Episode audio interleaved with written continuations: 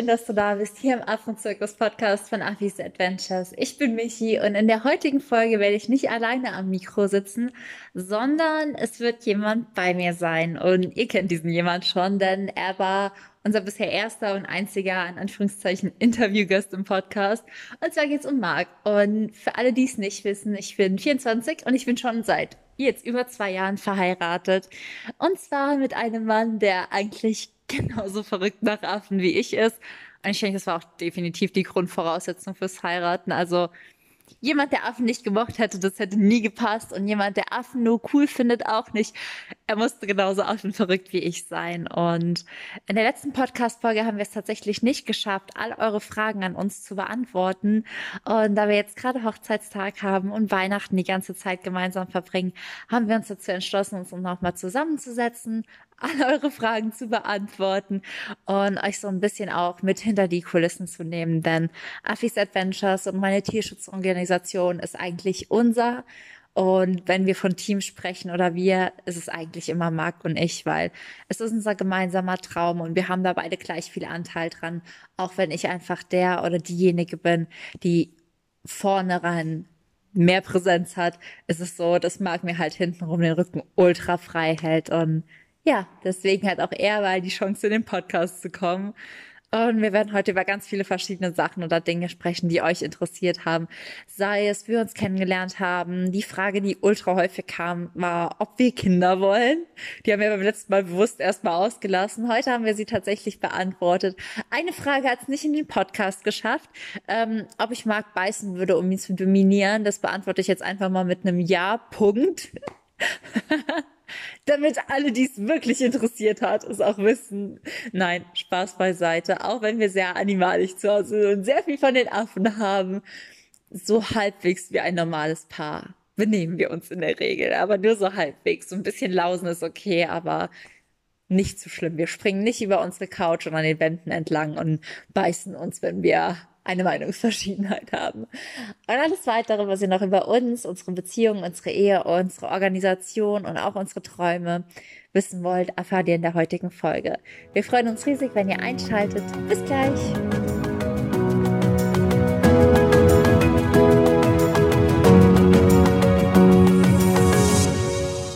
Ja, tatsächlich gibt's wirklich nicht viele Interviewgäste in meinem Affenzirkus-Podcast, was, glaube ich, einfach daran liegt, dass ich technisch nicht so versiert bin und mich noch nicht so viel damit befasst habe, wie man Interviews über Zoom und Co. aufzeichnet. Aber auch das wird sich im kommenden Jahr ändern.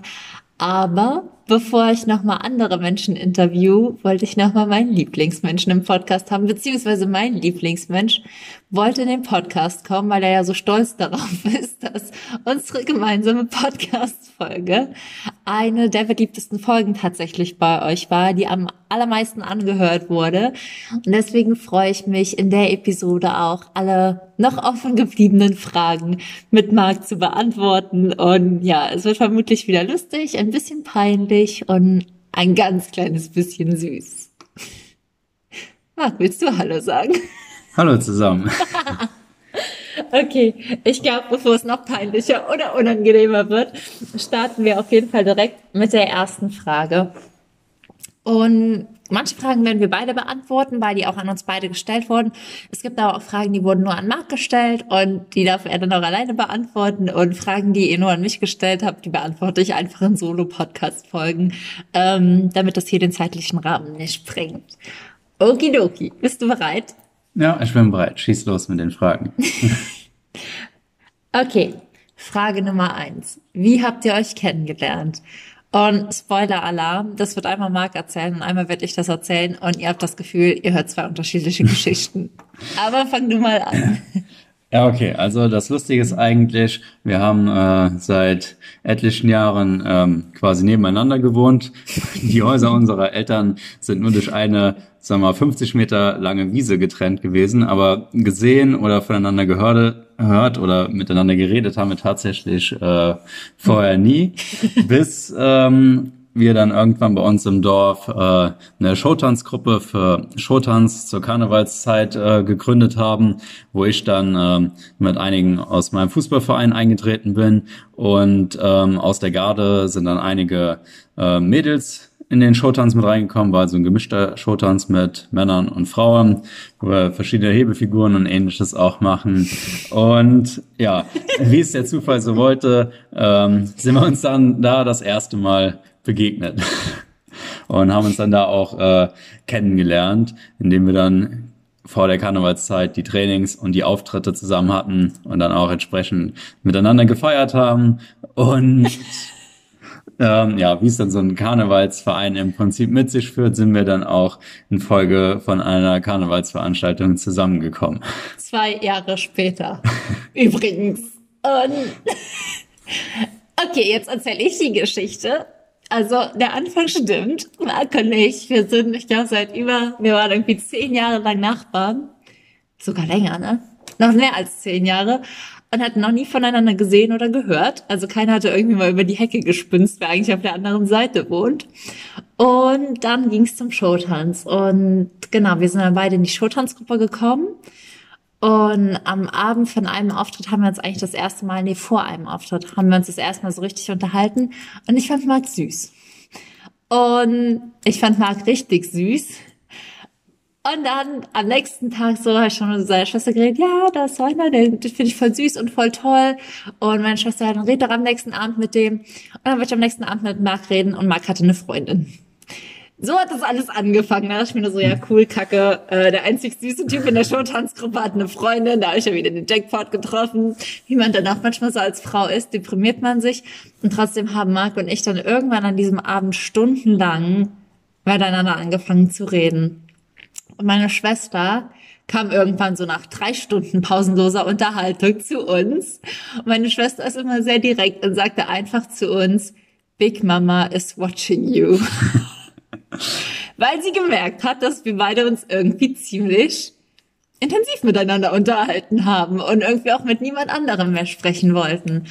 Und das war eigentlich auch so der erste Abend. Da haben wir mega viel über das Reisen gesprochen, Marc über seine Reisen in Norwegen, ich halt von Afrika und den Affen.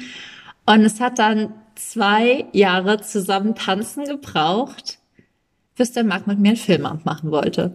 Weil das im Prinzip so war, wenn der Marc allein getrunken hatte an Karneval, ähm, hat er sich immer total gerne mit mir unterhalten. Und wenn er dann nüchtern war im Showtanztraining, hat er mich einfach ignoriert. Und dann kam ich so zum Showtanztraining und habe mit allen Leuten gesprochen und dann so, ja, und Marc, wie war deine Woche? Und Marc hat mehr oder weniger wie so ein bockiger Hund einfach stur in die andere Richtung geguckt und mit jemand anderem angefangen zu reden. Und ich dachte mir einfach nur so, der muss mich hassen, der muss mich richtig scheiße finden. Und ich habe mich dann damals gefragt, warum verliebe ich mich in so einen Typ, der mich eigentlich richtig blöd findet? Das Komische an der Sache war aber, dass sobald Marc diese Showtanztür raus war, er mir geschrieben hat, hey Michi, wie fandest du das Training heute? Und ich dachte, dachte mir damals immer nur, er macht mich wahnsinnig. Er macht mich einfach nur wahnsinnig. Ja. Dafür machst du mich heute wahnsinnig. ich zahle ihm das jetzt alles heim. Ja. Und dann war es aber ein Abend und ich war dann irgendwie zwei Jahre lang verknallt und dann ist Marc nach Hause gegangen und ich wollte mit dem Taxi von der Veranstaltung heimfahren und dann sagte der Taxifahrer, ja, wo wollen Sie denn hin? Und irgendwie war das für mich wieder so ein Schlüsselmoment wie damals mit Barney. Und das hat sich so, es hat auf einmal in meinem Kopf so angefangen zu klingeln. Wo will ich hin? Und ich weiß noch, ich habe dem Taxifahrer überhaupt keine Antwort gegeben. Ich bin losgelaufen, Mark hinterher, meine Schuhe verloren. Und am nächsten Tag waren wir zusammen. Nee, am nächsten Tag, fünf Tage später waren wir zusammen. Aber am nächsten Tag waren wir so gut wie zusammen. Genau, so war das. So haben wir uns kennengelernt und dann neun Tage nachdem wir zusammenfahren, bin ich nach Südafrika geflogen. Für ein paar Wochen und Monate. Aber es hat gehalten. Ja, ich konnte mich dann direkt schon mal an die Trennungsphasen gewöhnen, wenn du wieder alleine durch Afrika streifst und nicht in Deutschland zurückbleibe. Ja, das stimmt. Dann wusste ich von Anfang an, worauf ich mich eingelassen habe. Das ist auch gut. Man sollte immer mit offenen Karten spielen.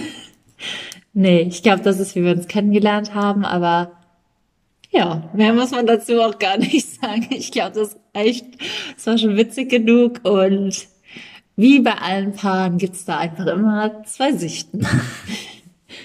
okay, Frage Nummer zwei. Die haben wir beim letzten Mal übrigens nicht beantwortet. Das war eine Frage, die schon beim letzten Mal kam. Ich habe beim letzten Mal nicht mit reingeholt. Wollt ihr Kinder? Kreuzverhör. Willst du Kinder? Ja, die Frage, die damals eigentlich schon kam, nachdem wir so schnell geheiratet ja. haben, war eigentlich eher, wann bekommt ihr Kinder oder ist schon ein Kind unterwegs? Und dann waren alle enttäuscht beziehungsweise verwundert, dass kein mhm. Kind unterwegs war und jetzt immer noch kein Kind da ist. Und ähm, ich glaube, man muss einfach sagen, äh, dass so wie wir unser Leben im Moment führen und unsere berufliche Situation ist und unsere Entwicklung, wie sie im Moment ansteht, einfach auch nicht die Zeit zulässt, ähm, aktuell das Leben zu dritt zu bestreiten und ja. Zu, zu eigentlich zu zwei Eltern, 100 Affen und ein Menschenbaby, aber ja. Ja, ich glaube, Michi fordert im Moment schon genug Aufmerksamkeit, dass ich noch genug Energie für noch einen kleinen Menschen hätte und ja, man wird sehen, was die Zukunft bringt, wie sich alles entwickelt und ob die Lebenssituation dann irgendwann so ist, dass man da vielleicht mehr Raum und Zeit hat. Aber aktuell ist das kein Thema bei uns. Ja, also ich glaube, wir reden da auch, wir haben da eigentlich schon oft, was heißt nicht geplant oder drüber gesprochen, aber wir haben das Thema, also wir haben eigentlich über viele brenzliche Themen sehr früh geredet, sei es jetzt heiraten, Kinder kriegen, äh, Patientenverfügung, Testament, also so alle Themen, über die man eigentlich als Paar vielleicht nicht so gerne spricht, die haben wir eigentlich von Anfang an irgendwie auf den Tisch gepackt, beziehungsweise ich habe sie auf den Tisch gepackt, weil ich so dachte, okay, ich habe mich alt gefühlt und dachte, ich bin jetzt 22, ich muss jetzt gucken, ob das der Mann fürs Leben ist und wenn nicht, dann verschwende ich hier schon gar keine Zeit.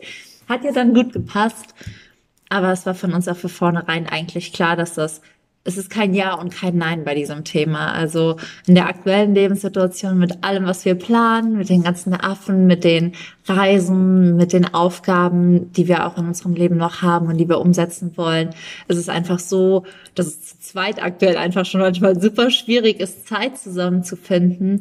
Und wir beide haben einfach die Einstellung, dass Kinder unendlich wertvoll und ganz besonders sind. Und wenn wir uns irgendwann für ein Kind entscheiden würden, wir einfach Zeit dafür haben wollen und wir nicht sagen wollen, okay, wir bekommen das so nebenbei und ähm, gucken dann, dass es mit sechs Monaten irgendwie da oder da oder dahin kommt und man sieht es nicht mehr, sondern dass wir wirklich Zeit dafür haben. Und deswegen wissen wir nicht, was die Zukunft bringt. Vielleicht ergibt sich die Situation irgendwann, dass man das auch sehr wertschätzen kann, vielleicht aber auch nicht. Und wir können uns eigentlich ein Leben sowohl mit als auch ohne vorstellen. Das Wichtigste sind tatsächlich die Affenkinder. Okay. Ähm, dann kam die Frage, ach, ich ziehe dir eine Frage vor. Ähm, dann kam die Frage, ah, du wirst sie, da. Warum heiratet ihr jedes Jahr aufs Neue? Soll ich antworten? Du kannst ja mal anfangen. okay. Warum heiraten wir jedes Jahr aufs Neue? Irgendwie, ich glaube, das war so ein bisschen eher meine Idee weil wir damals ja relativ spontan uns entschlossen haben zu heiraten. Und äh, dann ging auch nicht viel mit Plan, aber ich hatte irgendwie immer den Traum, irgendwie ganz verrückt in die Jeans zu heiraten und am liebsten irgendwie in Las Vegas in Jeans heiraten, danach in Hüfritten essen gehen und einfach nur feiern und sich freuen und abtanzen durch die Straßen. Also so eine wirklich verrückte Hochzeit, wo, wo gar kein Hochzeitsflair eigentlich ist. Und Marc braucht es schon ein klein bisschen romantischer. Also ich weiß noch, es war dann damals so, dass wir halt gesagt haben, ja, wir heiraten dann und wir laden niemanden ein und wir feiern auch nicht. Und ich habe dann gefragt, ja, kann ich in einer Jeanshose kommen oder muss ich was Schönes anziehen? Und Marc so, ich finde es schon ganz schön, wenn wir was Schönes anhaben. und irgendwie gab es dann einfach so viele Ideen, die uns überwältigt haben. Und dann haben wir halt einfach zu uns auch festgestellt oder für uns festgestellt, dass eine Ehe für uns nicht das Versprechen ist, dass man sich einmal liebt, sondern dass man beständig und immer wieder ganz bewusst Ja zueinander sagt, weil ich finde, wir sind jetzt zwei Jahre verheiratet, aber wir haben uns irgendwie so in der Zeit schon verändert. Allein ich, also wenn ich sehe, welcher Mensch ich war, als du mit mir zusammenkamst, was ich dann machen wollte, irgendwie ein bisschen mehr die Affen in mein Leben integrieren, dann zu sagen, ja, vielleicht noch ein bisschen mehr. Und jetzt bin ich Tierschützerin mit meiner Tierschutzorganisation. Es hat sich halt so viel verändert und wirklich jedes Jahr bewusst nochmal zu sagen, ja, mit all deinen Veränderungen und so wie du dich entwickelt hast, will ich immer noch mein Leben mit dir verbringen, ist irgendwie auch so unfassbar schön und wertvoll. Man steht einfach immer dann da, liest sich nochmal neue Liebesbriefe vor und ist halt irgendwie die, die Beziehung, die Liebe, alles so präsent, dass man irgendwie immer noch nach zwei Jahren Ehe einfach manchmal voll das Kribbeln im Bauch und überall anders hat und sich einfach nur, ja, wie frisch verliebt fühlt. Und das war so eine Idee, die eher daraus, glaube ich, entstanden ist, dass wir uns nicht einigen konnten, wie wir uns heiraten und dann halt geschaut haben, wie wir das unter einen Hut bekommen. Aber jetzt bin ich einfach so froh, was aus dieser, aus dieser Kompromisslösung entstanden ist, weil es einfach so schön ist, dass wir das jedes Jahr machen und man immer, immer wieder nervös ist. Wirklich jedes Mal. Jedes Mal, bevor man heiratet, wenn man dieses Brautkleid anzieht, ist man nervös. Wir mussten uns halt nicht für eine Variante entscheiden. Ja. Wir machen sie einfach alle. Genau. Und ich sage dann dafür, dass auch immer noch ein bisschen Romantik mit dabei ist. Und nicht nur Abenteuer und Rumspringen und tanzen, sondern auch, dass dann die ruhigen Momente kommen, wo man das eine oder andere Tränchen verdrücken kann. Vielleicht. genau, denn passend dazu kam dann die Frage, deswegen habe ich die andere Frage vorgezogen. Wer macht alle eure teuren, äh, teuren, tollen Bilder? Tatsächlich auch teilweise teuer. Ich weiß noch, der Fotograf in Australien, bis zu dir gesagt hat, es ist mir egal, ich verkaufe meinen Fernseher, weil der muss uns fotografieren. Und tatsächlich ist es so, dass wir immer unterschiedliche Fotografen haben. Unsere erste Hochzeit hat einfach eine super, super tolle Freundin Franzi von mir fotografiert. Die war auch die einzige wirklich, die bei unserer Trauung dabei war. Und es war ganz witzig. Sie hat so geheult, dass ihr ganze Bildschirm damals verschmiert war. Und es geht eigentlich mal den Fotografen, die, die unser die unsere Briefe verstehen, immer so. Der in Thailand, der Fotograf hat natürlich nichts verstanden, aber sonst ist es auch für die Fotografen oder so immer super emotional. Und es ist wirklich immer jemand anderes. Und ich werde euch aber alle Fotografen, die uns fotografiert haben, auch mit Ortschaften in den Show Notes verlinken, weil ich dazu immer häufig Fragen bekomme. Und äh, da könnt ihr einfach schauen, wenn ihr irgendwie Frankreich, Thailand, Deutschland, Holland, Südafrika, wo auch immer heiraten wollt. Wir haben, glaube ich, jetzt mittlerweile eine gute Liste angelegt, dass ihr auch, egal wo ihr heiratet, den passenden Fotografen findet. Und ich finde eigentlich, wir können bisher echt jeden, der uns fotografiert hat, super weiterempfehlen. Es waren alles tolle Leute, es sind alles Leute, die uns so wunderbar eingefangen haben und die kommen alle in die Show Notes. Ja, es ist auf jeden Fall auch immer spannend gewesen, die Leute hinter der Kamera kennenzulernen. Wir haben immer unfassbar tolle Gespräche geführt, sowohl vor den äh, Bildern als auch danach, wo wir uns in der Regel noch mit denen getroffen haben, noch Kaffee getrunken haben und sondern einfach auch wahnsinnig tolle Menschen, die einfach dann von ihrer Heimat, wo wir die Bilder machen, erzählt haben und uns einfach super austauschen ja. konnten und haben dann einfach dadurch auch so unfassbar schöne äh, Landschaften und versteckte Buchten oder ähnliches äh, von denen gezeigt bekommen und das hat das alles dann einfach noch viel besonderer gemacht, weil wir haben dann oftmals die Idee gehabt und haben denen gesagt, wie wir heiraten wollen, wie wir unsere Zeremonie für uns halten wollen und ob er da den passenden Platz zukennen würde und ja, wie Michi gemeint hat, wir waren immer so zufrieden, das waren so tolle Menschen und wir haben auch immer die richtigen gefunden, ja. ähm, die dann diesen Moment mit uns teilen durften, weil bis jetzt waren halt wirklich ausschließlich immer nur Fotografen mit anwesend, nie einer von unseren Verwandten oder mhm. Freunden. Also ist denen auch da gewisserweise ein großes Privileg von uns entgegengebracht worden und ja, wir sind auf jeden Fall gespannt, welche Leute wir noch kennenlernen werden, die diese Bilder für uns machen. Franzi, die unsere erste Hochzeit fotografiert hat, mussten wir noch überreden, dass sie noch mal eine Hochzeit fotografiert, weil sie geht, ist eigentlich nur noch künstlerisch unterwegs und die Hochzeitsfotografie macht sie nur noch. Ja, stimmt. Hat sie eine Nagel Hat sie eine Ausnahme für uns nochmal gemacht. Und da waren wir auch so unfassbar froh drüber und schauen uns die Bilder immer wieder an, die jetzt auch hier in unserer neuen Wohnung, die wir jetzt die Woche, die letzten zwei Wochen neu eindekoriert haben, überall ihre Plätze gefunden haben, die ganzen Zeremonien.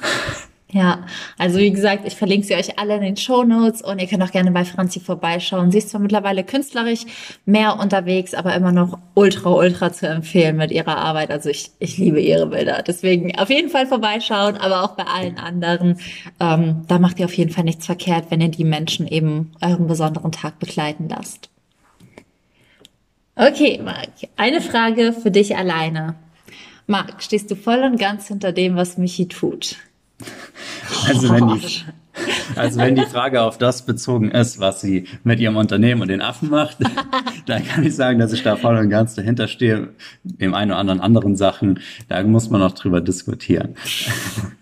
Aber ähm, ja, selbstverständlich stehe ich da voll und ganz dahinter, weil das nimmt einfach einen sehr großen äh, Raum von ihrem und damit auch von unserem gemeinsamen Leben ähm, ein. Und wenn man da nicht dahinter stehen würde und sich damit nicht auch identifizieren könnte, dann wäre einfach das Zusammenleben von uns äh, nicht mehr möglich, weil wenn ich da nicht selber dran teilhaben wollen würde und kein Interesse davon hätte, was sie mir da erzählt, was wir gemeinsam erarbeiten oder so, dann würde nicht mehr viel Zeit übrig bleiben und deswegen, das ist auch ähm, mehr als nur ein Hobby für mich geworden, da mich dran zu beteiligen oder das mitzuerleben. Es ist einfach unfassbar spannend und aufregend, weil ich ja von Anfang an dabei war und vor allem in der Anfangszeit Michi oft ähm, ermutigen musste, wo sie der Mut verlassen hat oder wo sie dachte, das kann ich vielleicht nie schaffen oder was kann ich da und da machen, wo sie vielleicht viel zu kompliziert gedacht hat und ich einfach äh, nochmal den Anstoß in die richtige Richtung geben konnte und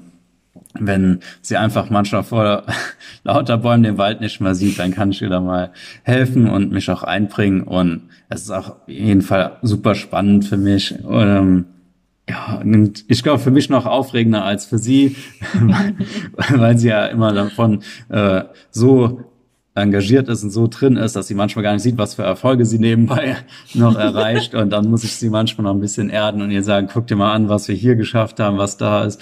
Und ja, ich bin auf jeden Fall auch zufrieden, dass ich hauptsächlich die Rolle im Hintergrund habe und ihr oft mal da den Rücken frei halte oder ihr nochmal sage, so, es wird nochmal Zeit zu essen, es wird nochmal Zeit, bisschen früh nochmal rauszugehen, frische Luft zu schnappen, es wird nochmal Zeit zu schlafen, du bist schon wieder 18 Stunden am Arbeiten.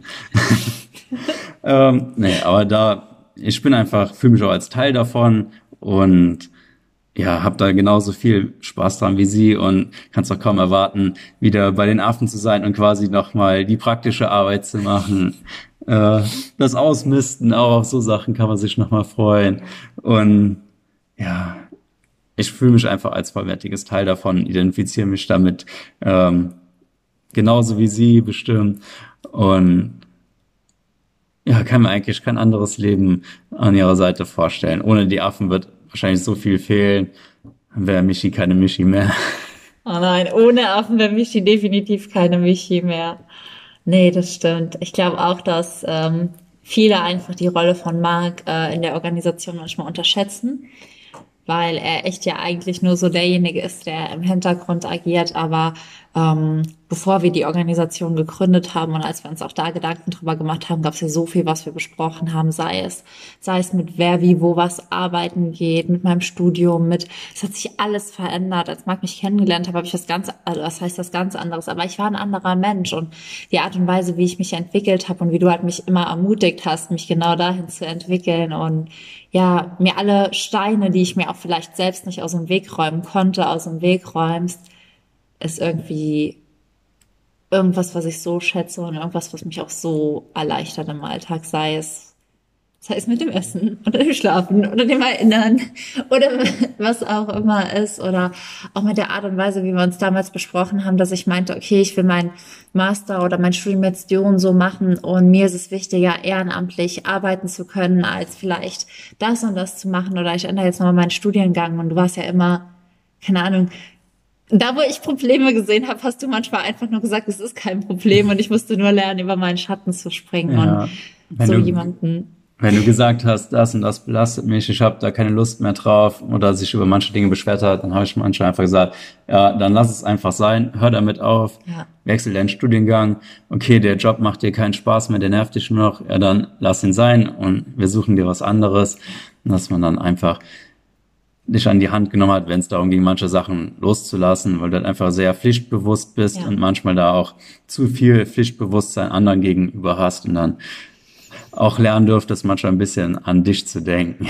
Michi, du brauchst keine acht Nebenjobs, wirklich nicht. Lass euch mal zwei los. Aber der Chef hat gesagt, er braucht mich da und da.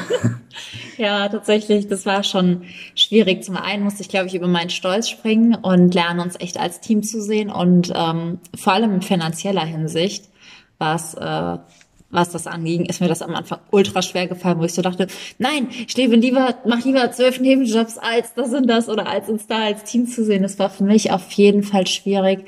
Und ich finde, wir sind einfach auch selbst als, als Paar an diesem Organisationsprozess so krass gewachsen und irgendwie gibt es mittlerweile einfach nur noch so ein Wir. Also es gibt kein Ich oder Du, es gibt halt einfach nur noch dieses Wir und das irgendwie in, in allen Lebensbereichen und ja, und es war auch ein sehr weiter Weg, wenn man bedenkt, dass am Anfang, als wir noch nicht zusammen gewohnt haben, Michi ein bisschen Milch in ihren Kaffee getan hat und als sie mich das nächste Mal besucht hat, war eine neue Packung Milch im Kühlschrank und ich habe mich schon gewundert und dann meinte sie einfach nur, ja, ich habe doch beim letzten Mal hier Milch verbraucht. Ich, ja, ich musste dir doch neue mitbringen.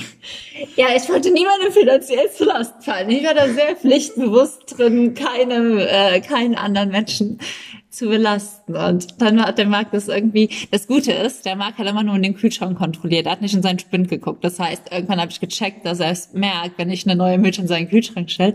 Aber er hat es nicht gemerkt, wenn ich das in Spind gestellt habe. Oder überraschenderweise irgendwann 2,85 Euro PayPal-Überweisung kam, wenn man dich zum Kaffee eingeladen hat. Ich habe mich ja deutlich gewöhnt. Und ich habe dich vorgewarnt im Café. Das war nämlich so, dass ich sagte, nein, ich bin heute dran mit bezahlen. Und dann sagte er, nee, ich bin heute dran. War am Anfang waren das so witzige Diskussionen, also unnötige und auch so lustige Diskussionen einfach. Aber wo ich dann sagte, wenn du das jetzt bezahlst, weißt du, dass ich dir das mit PayPal und Zinsen zurückzahle, oder? Und er hat es nicht geklappt. Aber es kam mit Zinsen zurück. Aber ich wusste ja nicht, dass man PayPal-Guthaben runterladen muss und dann ist es dann mal wieder einfach zurückgebucht worden. Ja, dann war ich ultra wütend. Ich so, du sollst es abbuchen. Dann habe ich eine Überweisung gemacht.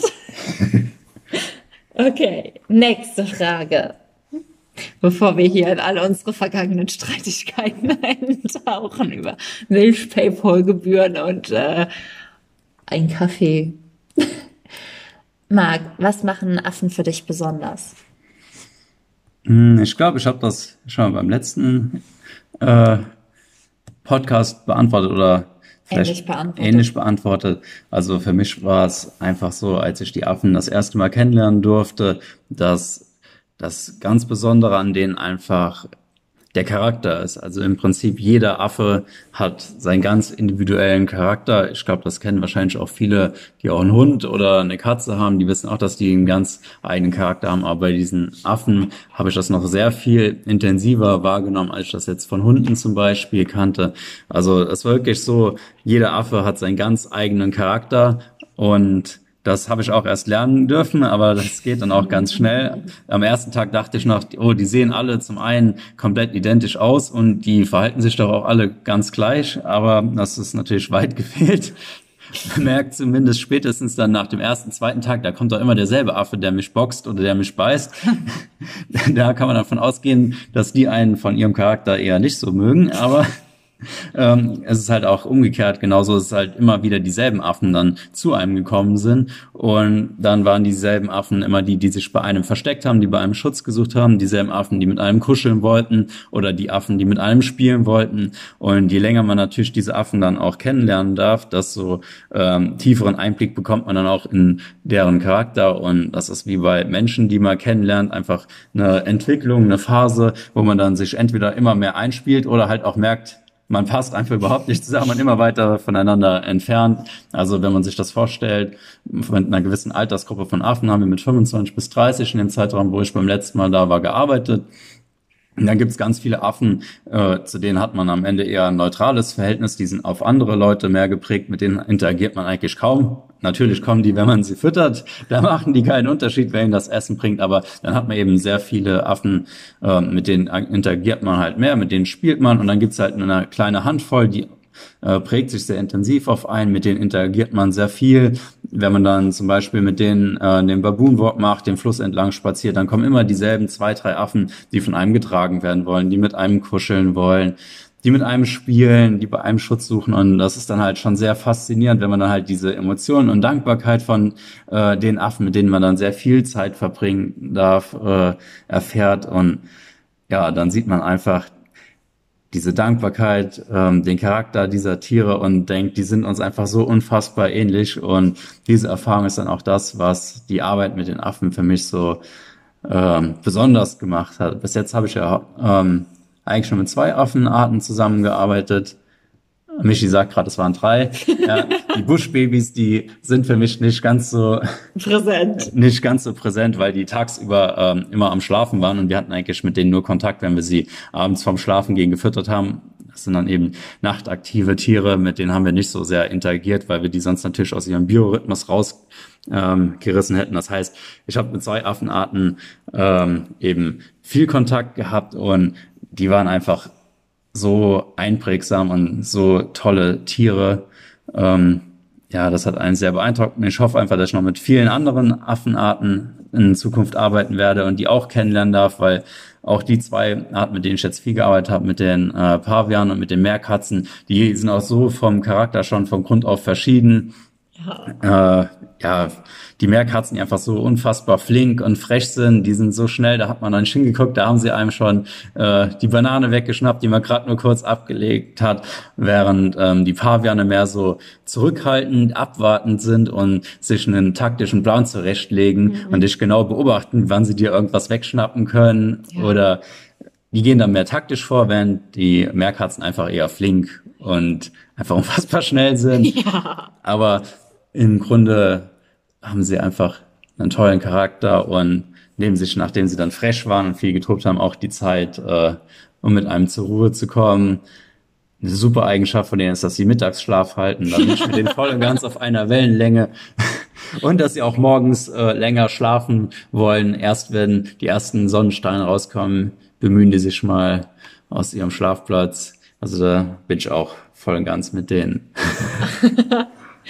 Auf einer Wellenlänge. Ja, stimmt schon. Kann ich, ist eigentlich auch das, was ich ganz häufig dazu sage und kann ich einfach nur so unterschreiben. Eine Frage, die ich ganz häufig gestellt bekomme, ist immer so, was würdest du freiwilligen Helfern zum ersten Mal mit auf den Weg geben? Und wie hat sich vielleicht Freiwilligenarbeit ähm, von deinen Erwartungen und so die Realität, wie war da der Unterschied? Und was wäre so ein Tipp, den du zukünftigen freiwilligen Helfern mit auf den Weg geben würdest? welchen Tipp man ihnen mit auf den Weg gehen darf. Ähm, und wie es ja. sich auch unterschieden hat. Ja, also ich denke, man darf natürlich zum einen nicht die Illusion haben, ähm, Freiwilligenarbeit ist nur das, was man auf unseren Bildern sieht, ja. sondern äh, Freiwilligenarbeit ist, wie der Name halt auch schon sagt, in erster Linie ähm, Arbeiten. Und äh, das bestimmt eben auch äh, den Alltag in erster Linie. Das heißt, man steht ja morgens extrem früh auf, auch gegen meinen Biorhythmus, bevor die Sonne aufgeht, um eben dann schon die ersten Vorbereitungen zu treffen und äh, beginnt eben schon ähm, zu arbeiten, bevor man anfängt zu frühstücken. Das heißt, ähm, die Käfige werden ähm, gereinigt, äh, bevor man selber zum Frühstück kommt. Die Tiere werden gefüttert, bevor man selber isst. Und ähm, die Arbeit erstreckt sich eben auch bis in den Mittag, Nachmittag rein, bevor man dann eben äh, Freizeit beziehungsweise Zeit zur freien Verfügung hat, wo man dann eben auch viel intensive Zeit mit den Tieren verbringen kann, wo man eben persönlichen Kontakt mit denen auch haben kann. Und das ist dann eben die Zeit, wo auch die meisten Bilder entstehen, die ihr äh, seht. Und ähm, ja, selbst wenn man dann abends Feierabend hat und denkt, man kommt jetzt zur Ruhe und kann seinen Abend genießen und ausschlafen, hat man aber immer noch die Verantwortung für ähm, die ganz Kleinen der Affen, die vor Ort sind, die Babys, die noch nicht ähm, mit der Gruppe im Käfig oder in den äh, Freilaufgehegen übernachten können, äh, weil die einfach noch ähm, nachts ähm, auch noch ihr Fläschchen mit der Ersatzmilch benötigen und die brauchen eben eine 24-7-Betreuung und da werden die freiwilligen Helfer eingeteilt, dass man die eben auch gewährleisten kann. Und wenn man dann selber dran ist, dann ist im Prinzip mit Feierabend beginnt dann erst äh, die richtig anstrengende Arbeit. Das heißt, die Fürsorge für die ganz Kleinen. Das heißt, man ist rund um die Uhr für die da, kommen selbst mitten in den Schlafraum. Das heißt, sobald das Baby anfängt zu schreien, irgendwie was zu essen oder zu trinken braucht, ähm, muss man eben dann für die Versorgung da sein. Und ja, da muss man eben, wenn man sich für Freiwilligenarbeit entscheidet, vorher bewusst darüber sein, dass eben da neben diesen entspannten und wunderschönen einmaligen Momenten auch ähm, Arbeitsmomente überwiegend Arbeitsmomente. Äh, vorherrschen. Aber man muss auch sagen, wenn man da weiß, wofür man die Arbeit macht und sieht die Dankbarkeit der Tiere, dann ist das tausendmal äh, vergütet und man macht diese Arbeit natürlich auch immer in der unmittelbaren Umgebung der Tiere. Das heißt, man hat die immer um sich, man sieht sie, man hört sie. Ähm, die, wenn die sehen, dass man dann die Mistschubkarren äh, schiebt, dann wird man von den Affen beobachtet. Man hat das Gefühl, sie lachen einen so ein bisschen hämisch aus, weil ja. sie die Schubkarre nicht schieben müssen. Also ich glaube, die verstehen schon ganz genau, was man da am machen ist. Aber es ist auch einfach für mich zumindest ein unfassbarer Ausgleich zu meinem normalen Alltag hier in Deutschland, auch zu meiner Arbeit hier, die sehr ähm, bürolastig auch ist. Und da ist dann vor allem für mich die körperliche ähm, Arbeit auch ein toller Ausgleich zu. Man kann einfach abschalten. Man hat, wenn man dann in Afrika ist und da die ersten ein, zwei Tage hinter sich hat, äh, keinen einzigen Gedanken mehr an seine Arbeit daheim oder an irgendwelche Rechnungen, die man noch überweisen muss oder irgendwelche Versicherungen, wo man sich noch drum kümmern muss. All die Alltagssorgen lässt man im Prinzip hinter sich zurück und der Kopf ist einfach nur frei. Ist abends erschöpft, aber unfassbar glücklich, ausgeglichen, hat einfach das Gefühl, wirklich was richtig Gutes zu tun und man bekommt das von den Tieren einfach gedankt, man merkt diese Dankbarkeit und für mich gibt's halt einfach generell nichts Schöneres als Natur und Tiere um mich rum zu haben. Das ist auch hier in Deutschland so, wo ich mir den Ausgleich suche, aber so intensiv wie in Afrika bei den Affen und diese Arbeit, die man da macht, wo man dann eben rund um die Uhr diese Atmosphäre um sich hat, das ist natürlich unvergleichlich und ja, das sind eigentlich die Dinge, die man wissen sollte, bevor man sich mit dem Gedanken befasst, ähm, darunter zu gehen, dass man eben viel Zeit in der Natur, viel Zeit mit Tieren verbringt, aber eben auch viel arbeitet und ähm, das sollte man sich vorher klar machen und man muss natürlich auch wissen, wo man sich da aufhält. Das ist äh, in Afrika und einfach wie in vielen, sagen wir mal, Ländern, wo auch Tropen vorherrschen, Wüsten vorherrschen oder ähnliches. Da ist eben eine ganz andere äh, Witterungsbedingungen als hier. Man muss viel darauf achten, sich vor der Sonne und vor der Hitze zu schützen. Das heißt, man muss äh, sehr viel mehr trinken, als das hier der Fall ist. Und man muss sich vor ganz anderen Tieren auch in Acht nehmen. Also man muss einfach aufmerksam durch die Gegend laufen. Man kann nicht einfach unbedacht durch den Wald oder irgendwelche hohen Wiesen sprinten, wie Michi das oftmals hier gerne macht, wenn sie im Sommer freigelassen wird und flitzt. Freigelassen. freigelassen von deiner Arbeit im Büro. Ähm, denn man muss halt wissen, da sind Schlangen, es gibt Skorpione. Ähm, ja, aber man lernt dann innerhalb von kürzester Zeit, wie diese Tiere sich verhalten. Es ist nicht so, dass hinter jeder Ecke, hinter jedem Stein so ein Tier ist und die Tiere wollen einem mit Sicherheit auch äh, nichts Böses. Die haben nämlich in der Regel Angst vor uns und verstecken sich schon lange, bevor wir die gemerkt haben und verkriechen sich. Und man weiß einfach, wo man vorsichtig sein muss und man weiß aber auch, wo die Tiere sich nicht aufhalten und dann gewöhnt man sich da einfach sehr schnell dran. Aber wenn man zum Beispiel Panik vor Käfern und Heuschrecken hat, dann äh, sollte man sich nicht einteilen lassen für Bugcatching, weil für äh, die eben benannten, ähm, ähm, ähm, wie heißt es ähm, Ich weiß es nicht, was du sagen willst. Die Fütterung mit den Käfern. Also Bugcatching. Also ja, das Bugcatching für ähm, die Buschbabys. Genau, die Buschbabys, das Wort habe ich gesagt, genau. ähm, wenn man dann eben Angst vor den Tieren hat, dann kann man, hat man natürlich die Probleme, die auch zu fangen und dann dem Buschbaby in Joghurt zu servieren. Ja, das stimmt. Aber es ist einfach was ganz anderes. Und ich glaube auch viele Leute, die sich daheim hier in Deutschland vor Spinnen ekeln, hatten dann da auch keine Probleme, die Tiere da zu fangen, weil sie dann einfach gesehen haben, das Buschbaby hat Hunger, ich bringe dem jetzt was zu essen und das Buschbaby ist süß, es ist flauschig, hat süße Ohren und große Augen und dann. So wie die Spinne. so wie die Spinne und sehe dann über meine Scheu von diesen Tieren hinweg und ja. Also ich fasse Max 100 Tipps zusammen. Also Tipp Nummer eins, es ist deutlich mehr Arbeit, als man denkt. Und Tipp Nummer zwei, man sollte sich auf jeden Fall mit dem Land auseinandersetzen, sowohl klimatisch als auch was für Tiere da vorherrschen. Tipp Nummer drei, auch mit den Aufgaben, ähm, er hat ja auch erklärt, von Käferfang, von Mist ausmisten für Babys zur Verfügung stehen, die zu versorgen, ist wirklich alles dabei. Und ich glaube, so im Gesamten, wenn man das in einen Satz packt, ist einfach, dass Vorbereitung das A und O ist, weil wer da nicht vorbereitet hingeht, den können da auch viele Dinge überraschen und auch böse überraschen.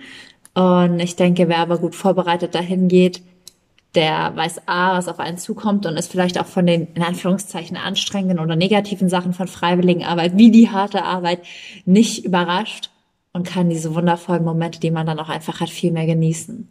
Ja. ja, beginnt dann auch mit der Vorbereitung, dass man die richtige Kleidung mitbringt. Denn auch wenn tagsüber 35, 40 Grad sind, kann es nachts ultra kalt werden. Das ja. heißt, auch wenn es nach Südafrika geht, muss man eine Jacke einpacken. Und auch wenn es tagsüber unfassbar warm ist, sollte man neben den Flipflops vielleicht auch ein paar geschlossene Schuhe mit ja. dabei haben, damit man sich auch einfach beim Arbeiten nicht verletzt. Aber ich denke, das sind ja einfach Sachen, wenn man sich mit der Aufgabe vorher befasst. Ähm, Vorbereitung ist das A und ja. O. Okidoki. Dann zur nächsten Frage. Wir haben ein gemeinsames Buch geschrieben, beziehungsweise ihr habt ein gemeinsames Buch geschrieben. Wovon handelt es? Wie war der Prozess? Habt ihr Tipps? Ähm, ich kann ja einfach mal sagen, wovon es handelt und wie der Prozess war und dann können wir ja jeweils unsere Tipps teilen. Also unser Buch ähm, handelt von unseren Flitterwochen tatsächlich in Südafrika und so wie so eine tollkühne Tierschützerin so den bodenständigen Beamten mit nach Afrika nimmt und wie auch er mehr und mehr zum Tierschützer wird. Und das Buch ist aber auch aus beiden Sichten geschrieben. Das heißt, wir haben es dann immer so gemacht, dass ich ähm, das Kapitel mehr oder weniger geschrieben habe, aber Marc hat es einfach kommentiert, so wie er das auch erlebt hat, so wie es aus allen zwei Sichten gibt. Vom Antrag, der eigentlich ganz anders geplant war, bis zu all den verrückten Abenteuern in, in Südafrika, die wir da einfach erleben durften. Und es ist, ich glaube, wir haben so viel gelacht auch beim Schreiben und es war so witzig auch beim Lektorieren und unsere Lektorin hat uns auch zurückgeschrieben, es wäre so so witzig, sie hätte sich so an manchen Stellen kaputt lachen müssen. Und ich glaube, das hat uns selbst deswegen auch zum Teil viel Spaß gemacht. Ähm, deswegen ist der Prozess mir, glaube ich, ein bisschen leichter gefallen als dir. Also für mich war es halt einfach so, ich habe das geschrieben und mein Herz ist dabei voll aufgeblüht und ich war wie nochmal abgetaucht. Aber es ist ja auch das mehr oder weniger, also ich habe viel schon immer geschrieben, aber das zweite Buch, was ich für mich zu Ende geschrieben habe, während ich Marc ja dann zum ersten Mal mit ins Boot geholt habe, und dementsprechend war es auch nicht so, dass wir hier zusammengesessen und geschrieben haben, sondern meistens habe ich das Kapitel geschrieben und damit einfach auch die Einteilung vorgenommen. Und Marc hat es dann irgendwie nochmal in seinem Herzen und Kopf Revue passieren lassen und dann kommentiert aber man musste ihm auch manchmal in den Hintern treten. Und am Ende war er halt immer froh, wenn er das gemacht hat. Aber manchmal war es dann auch einfach so, ich kann nicht gut schreiben oder oh, und ich weiß gar nicht, wie ich anfangen soll.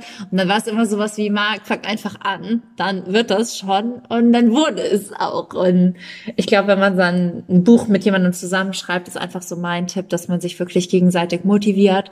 Und ja, dass man als Zugpferd, ich glaube, ich war eher das Zugpferd beim Buch, ähm, da auch ordentlich zieht. Und was ist dein Tipp? Ja, ich glaube, das Wichtigste dass ist. Dass man sich ziehen lässt. Entweder, dass man sich ziehen lässt und ja, auch eine Art der Motivation.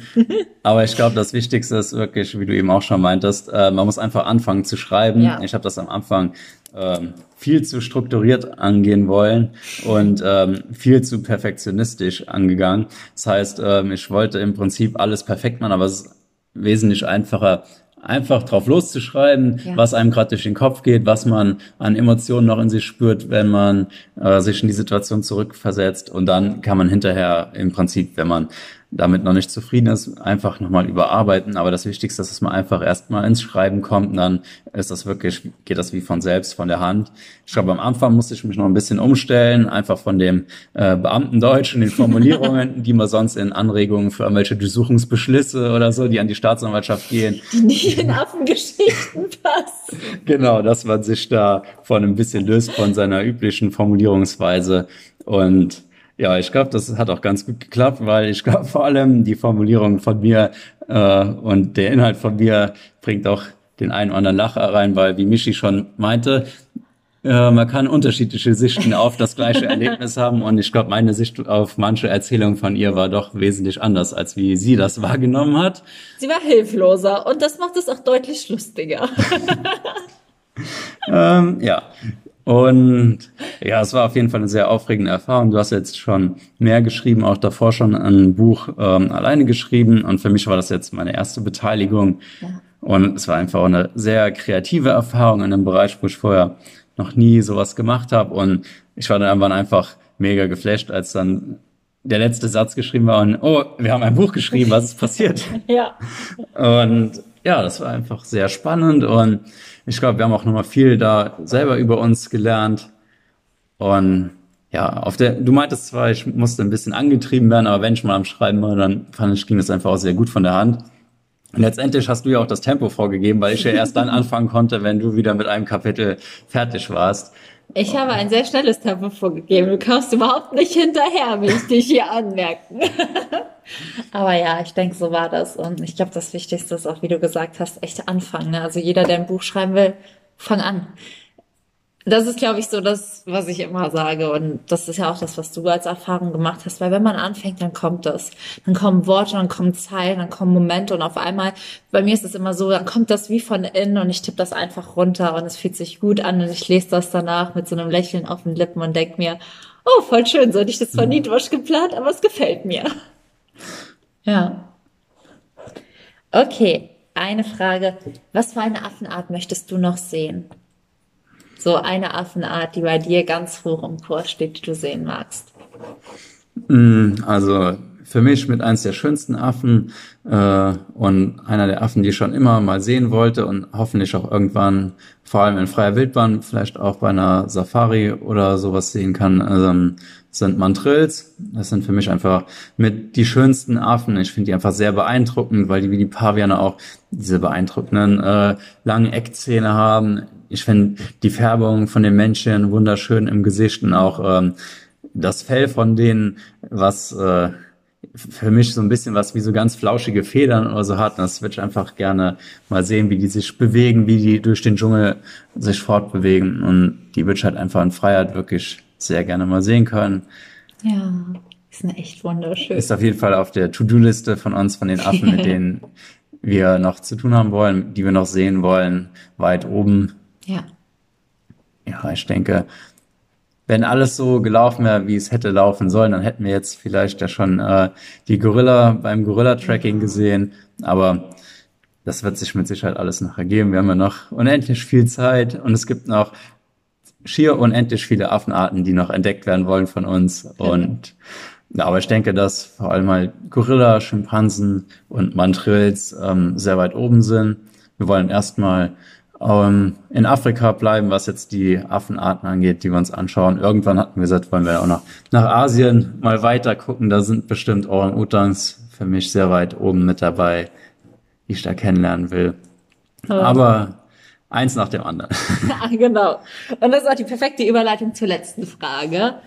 Ähm, viele Pläne von uns 2020 wurden ja einfach echt äh, ausradiert, wie bei vielen Menschen. Was wünscht ihr euch für 2021? Was wünschst du dir so für uns und die Affen 2021? Du darfst hm. anfangen, ich sag's als zweites. ja, ich denke, was natürlich äh, das Jahr jetzt einfach gezeigt hat, was man sich äh, für seine eigene Zukunft und für die Zukunft seiner Freunde und Familie wünscht, ist natürlich äh, allgemein gesagt vor allem Gesundheit. Das ist äh, natürlich mit das Wichtigste und eben Liebe, dass man eben zusammen durch schwierige Zeiten sich unterstützt und füreinander da ist. Aber ähm, ja, was ich mir wünsche, jetzt speziell gesprochen von dem Allgemeinen weg, ist natürlich, dass wir einiges von dem, was wir dieses Jahr geplant hatten, nachholen können. Das heißt, ähm, wir hatten ja auch ursprünglich die Hochzeitszeremonie nicht für Holland geplant, sondern eigentlich war Kapstadt vorgesehen.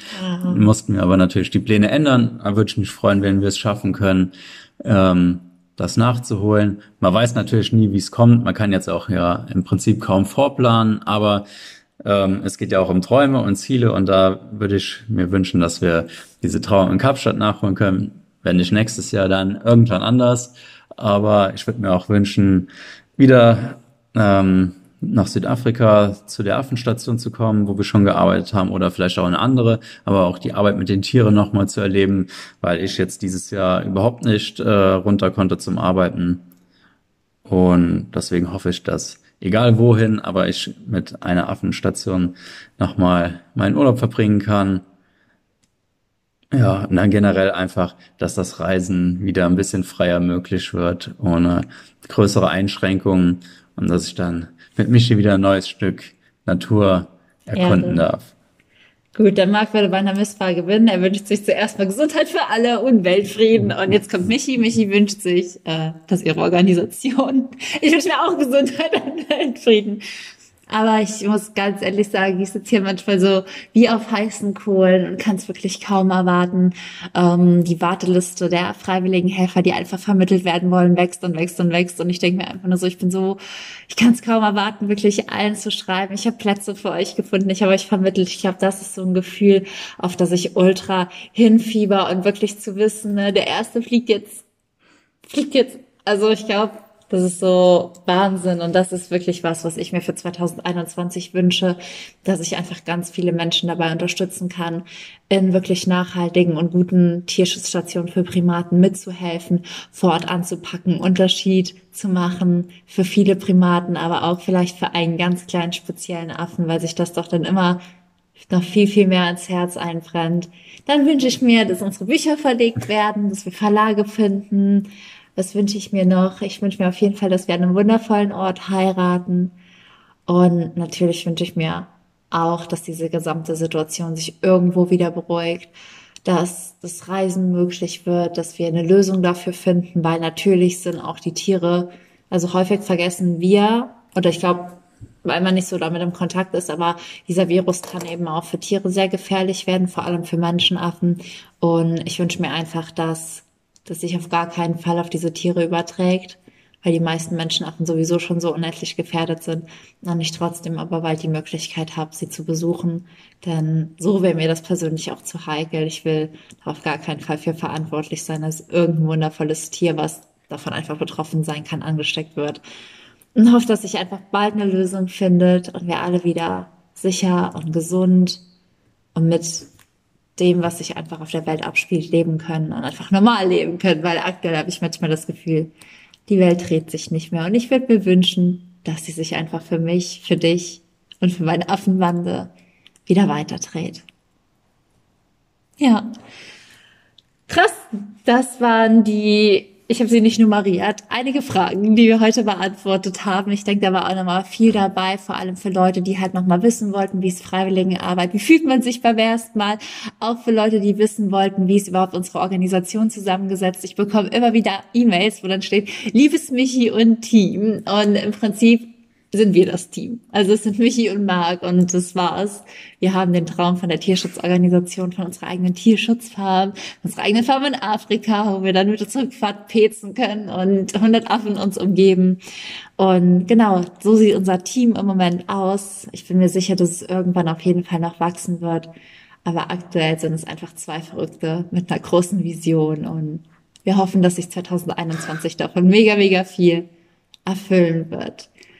In dem Sinne hoffe ich, dass dir die Folge gefallen hat. Wenn du noch irgendwelche Fragen an uns hast, schreib sie auf jeden Fall at Affis Adventures unter dem Post von heute oder in einer E-Mail oder in einer Privatnachricht. Ich antworte eigentlich auf alles. Ich freue mich natürlich auch, wenn du die Folge weiterempfiehlst. Und ja, ansonsten bleibt mir nicht mehr viel zu sagen, außer sei frech wie zwei Affen in Afrika. Mach's gut, alles, alles Liebe, Michi und ausnahmsweise mal Marc.